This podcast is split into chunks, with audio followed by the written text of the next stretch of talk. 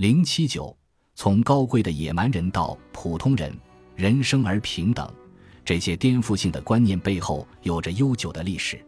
文明中总是有不满情绪的，道德主义者们总是以外来者的高尚品德弥补教育不足的自然美德，或是因商业和舒适而遭到破坏的美好简单生活为例来斥责彼此。在十五世纪和十六世纪初。欧洲人在海外探索的过程中，已经开始积累一些例子，据说能证明有些人的生活方式与自然状态下很接近：赤身裸体，未受过教育，以觅食为生，依赖上帝。起初，他们似乎很失望，原始纯真的黄金时代已无处可寻。但火眼金睛的聪明人总能在野蛮人身上找到可取之处。十七世纪中叶，怀疑论者米歇尔·德蒙田辩称。即便是像人吃人这样令人反感的做法，对欧洲也有道德上的启发，因为欧洲人彼此间的野蛮行为更为严重。在17世纪，传教士们相信他们真的在修伦人中发现了传说里的善良的野蛮人，他们的野蛮行为骇人听闻，将活人作为祭品百般折磨。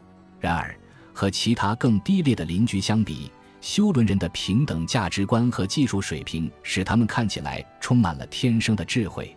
十八世纪初，路易·阿曼德·德拉翁唐，一个饱受折磨、被剥夺财产、想逃到加拿大以避免国内迫害的贵族，想象让一个修伦人成为自己反教权激进主义的代言人。伏尔泰塑造了一个批判国王和教士的淳朴修伦人的英雄形象。约瑟夫·弗朗索瓦拉菲托非常赞赏修伦人自由恋爱的精神。1768年，一部根据伏尔泰作品改编的喜剧在巴黎演出。在这部喜剧中，一位修伦人英雄带头攻陷了巴士底狱。从哲学家们所称赞的高贵的野蛮人，到革命者所崇拜的普通人，只不过是一小步的距离。在探索南太平洋这个自由和放纵的酒色天堂时，西方发现了更多高贵的野蛮人。修伦人的传说对社会诱人的魅力也与日俱增。开明的思考者被那些野孩子迷住，认为他们是非社会化的原始状态的实例，从他们身上能找到所谓确凿的证据。瑞典植物学家卡尔林奈发明了现代物种分类方法。他认为野孩子是人属的一个独特物种，他们从树上被人拉下来，从逮捕野兽的怀里被人抢走，成为文明的试验品。学者们试图教他们语言和礼仪，所有努力都失败了。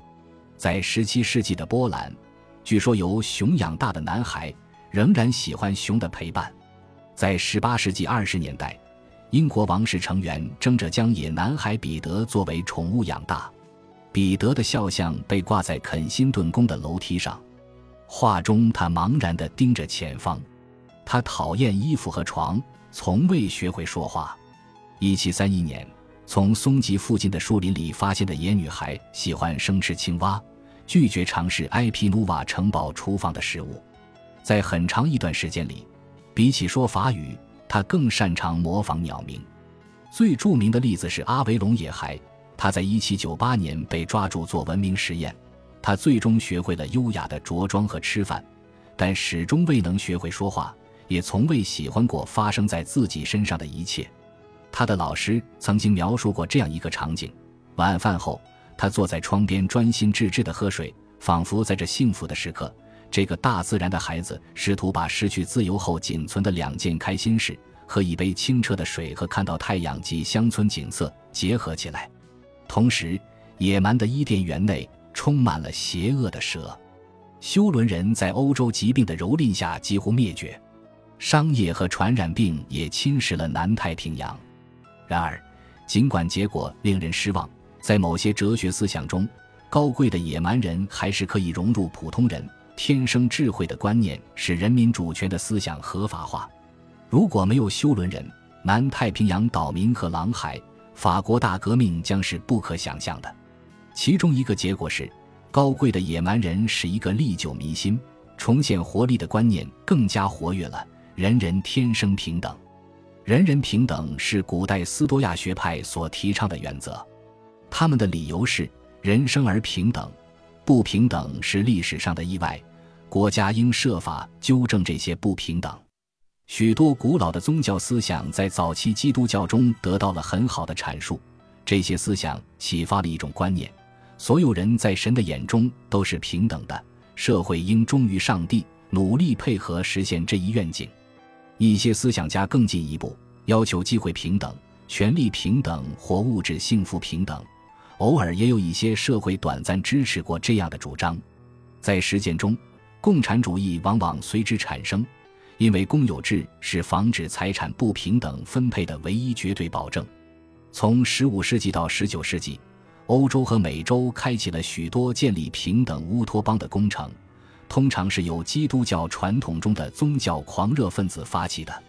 大多数这样的工程都犯下了严重的错误。例如，1525年，在西里派先知莱顿的羊开始在明斯特建立自己设计的乌托邦时。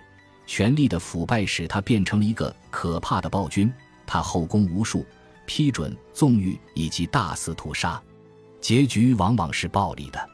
当平等派利用英国内战重新创造他们想象中的信徒平等时，他们的工程以血腥镇压告终，其余很多努力出于其自身的不切实际而逐渐消失。十九世纪社会主义者在美国中西部建造的边远乌托邦。如今已是一片废墟。威廉 ·S· 吉尔伯特和阿瑟·沙利文在他们共同创作的喜剧《威尼斯周子》中，淋漓尽致地讽刺了平均主义：伯爵、侯爵和公爵、新郎、管家和厨师、存钱在库茨银行的贵族、清洗靴子的贵族，所有人都是平等的。不曾有人认真的建议要求年龄、脑力、美貌、身材、肥胖。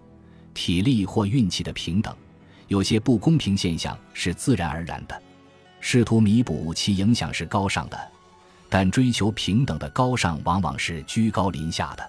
尽管如此，在18世纪的某个时间点，如果国家愿意保证平等，平等似乎是可以实现的。在某些方面，这种观点是合理的。国家总在解决严重的不平等，那为什么不能解决所有的不平等？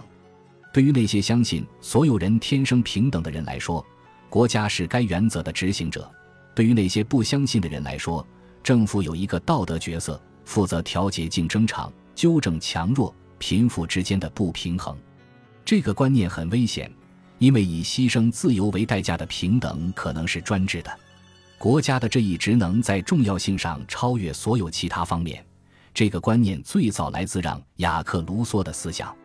十八世纪下半叶，与百科全书派分道扬镳的思想家中，卢梭是最有影响力的。他是一个不安分的超级流浪者，热爱底层生活和不雅的乐趣。他两次正式改变宗教信仰，但一次也没有表现出真诚。他背叛情人，与朋友反目，并最终遗弃了自己的孩子。他一生只沉迷于自己的世界。一七五零年，在一篇获奖论文中。他否定了启蒙运动最神圣的原则之一：艺术和科学造福了人类。竟然有人可以将这个话题提出来，这本身就说明了开明乐观主义的幻灭已经到了何种程度。卢梭谴责财产和国家，除了断言人类在自然原始的状态下是善良的之外，他没有提供任何解决方案。伏尔泰非常厌恶卢梭的思想，读过卢梭的著作后。伏尔泰评价道：“一个想重新用四肢行走的人。”卢梭放弃了其他启蒙运动的普遍观点，包括进步观。我敢剥去人性的外衣，他声称，表明所谓的进步是所有痛苦的源泉。他期望浪漫主义者在启蒙运动后足够敏感，在某些方面更重视感觉和直觉而非理性。在法国大革命的缔造者和参与民众心中。他是杰出的英雄，人们围绕着巴士底狱废墟游行时，高举他的肖像，求助于他的圣名，将他的头像画在革命的隐喻作品里。卢梭将国家视为一个公司，甚至是一种有机体，个人身份被淹没在其中。他受到自然学家关于猩猩习性报告的启发，想象了一种前社会的自然状态，在这种状态下，人类是孤独的流浪者。他认为，在一个不可挽回的时刻，一种行为产生了，让人从此成为人，成为社会的真正基础，人民变成了一个整体。我们每个人都把自己和自身所有的权利置于一个总体意志的最高指导之下。公民身份是有爱，一种好似血脉相连的纽带。任何被迫服从公共意志的人都将被迫获得自由。任何拒绝服从公共意志的人都将被整个社会强迫服从。卢梭对如何在道德上为这一明显危险的学说进行辩护含糊其辞。在18世纪末，康德提出一个清晰的辩解理由：他不愿意改变，像猩猩一样孤独，而且据说他有着枯燥的固定习惯，基本只在家乡科尼斯堡附近熟悉的小路上徘徊。然而。他的思想却变化无穷，浩瀚无边。他建议用理性取代个人意愿或兴趣，从而确定客观的目标。每个人都能看到这些目标的价值。服从公共意志将会为了他人的自由而限制一个人的自由。理论上，公共意志不同于全体一致、局部利益和个人偏好。然而，实际上，公共意志仅意味着多数暴政。正如卢梭所承认的那样，大多数人的选票总是约束着剩下的人。他想取缔政党，因为国家内部不应该出现偏私的团体。按卢梭的逻辑，工会、宗教团体和改革派都不允许存在，这就成了极权主义的许可证。他影响的所有运动或政府，法国的雅各宾派和巴黎公社，现代的法西斯和纳粹。全民投票选出的专制主义者都压制个人自由，然而卢梭对自由的热情使他的许多读者很难看出，其实他的思想是压制自由的。